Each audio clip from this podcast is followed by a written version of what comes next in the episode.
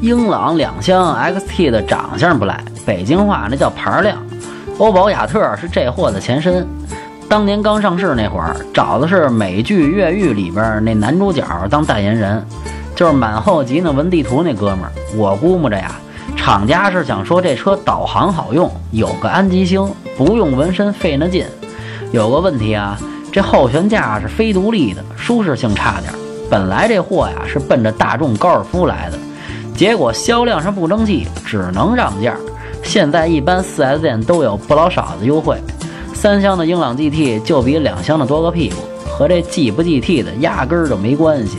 还是推荐两厢的，看着顺溜点儿。